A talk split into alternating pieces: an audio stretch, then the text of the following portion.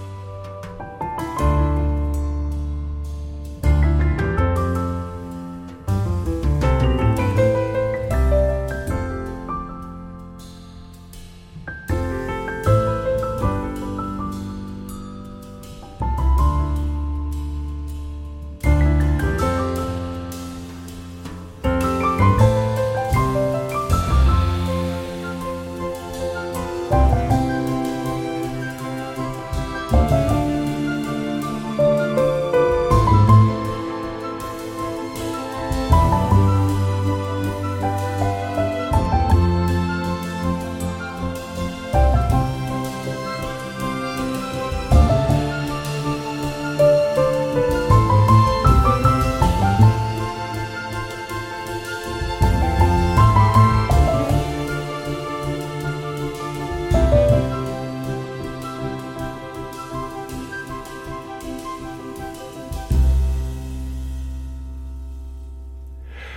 Ist das noch Jazz oder sollte man das besser Jazz-inspirierte Instrumentalmusik nennen?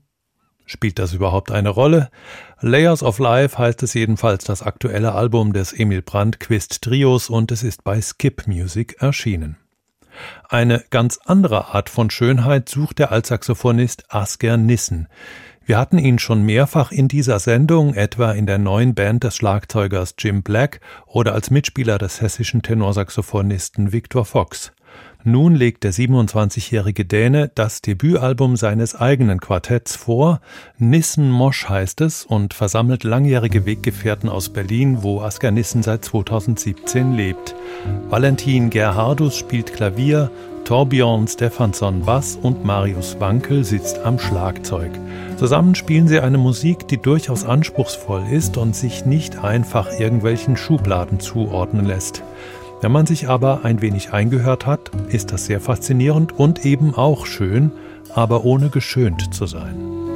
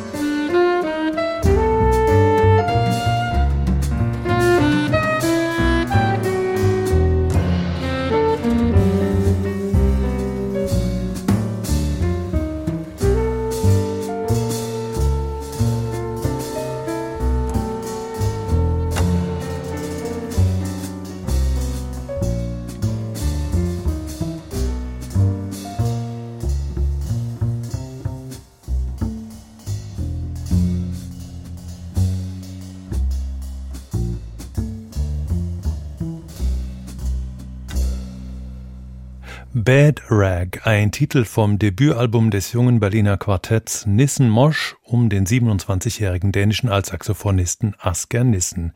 Hier gleich noch ein Stück, in dem es etwas mehr zur Sache geht, obwohl der Titel eher das Gegenteil erwarten lässt, Yoga.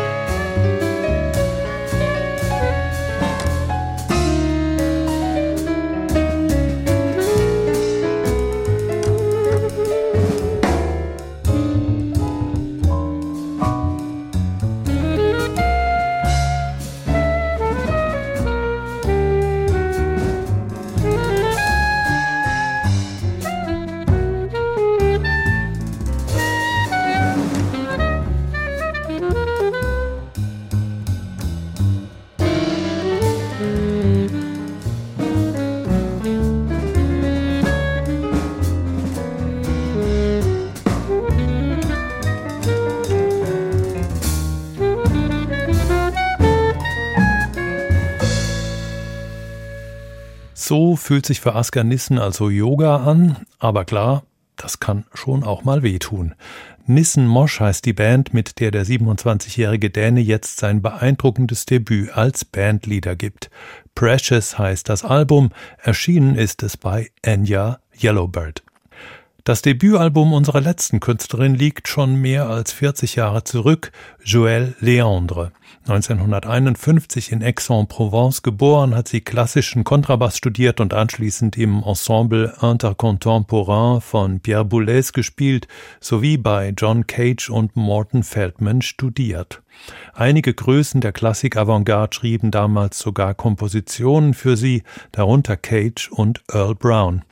Doch ab den späten 70er Jahren beschritt Joël Leandre konsequent den Weg der freien Improvisation und des Free Jazz. Ihr Spiel ist auf mehr als 150 Tonträgern festgehalten, viele davon mit den Größen des Genres, aber etliche auch solistisch. Als weiteres Soloalbum reiht sich nun ihr Zurich Concert ein. Aufgenommen vor einem Jahr im Kunstraum Walcheturm in Zürich, zeigt es die damals 70-Jährige auf der Höhe ihres Könnens. Wie so oft in ihrem Schaffen entlockt Joël Leandre dem Instrument mit dem Bogen eine Fülle verschiedener Klänge und Schattierungen, von zarten Flächen bis hin zu Geräuschorgien, und sie setzt dabei ihre Stimme, wie sie selbst sagt, als fünfte Seite des Kontrabasses ein.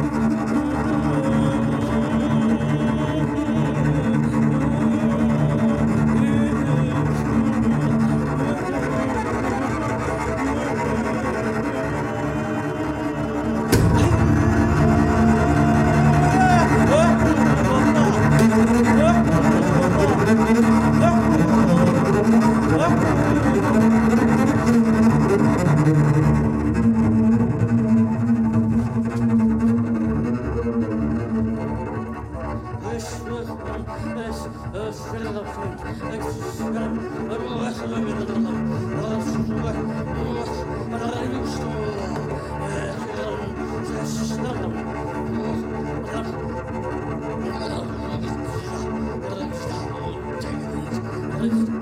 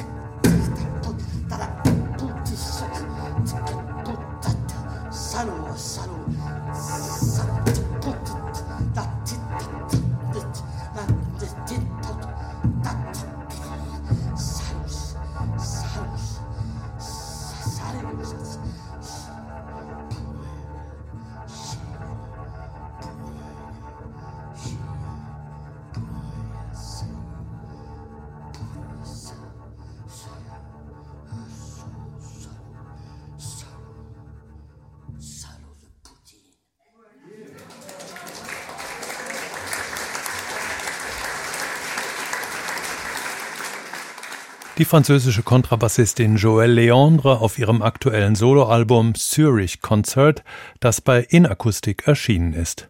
Das war Jazz Now für heute. Die Sendung ist noch 30 Tage auf hr2.de und in der ARD Audiothek verfügbar. Mein Name ist Jürgen Schwab. Machen Sie es gut.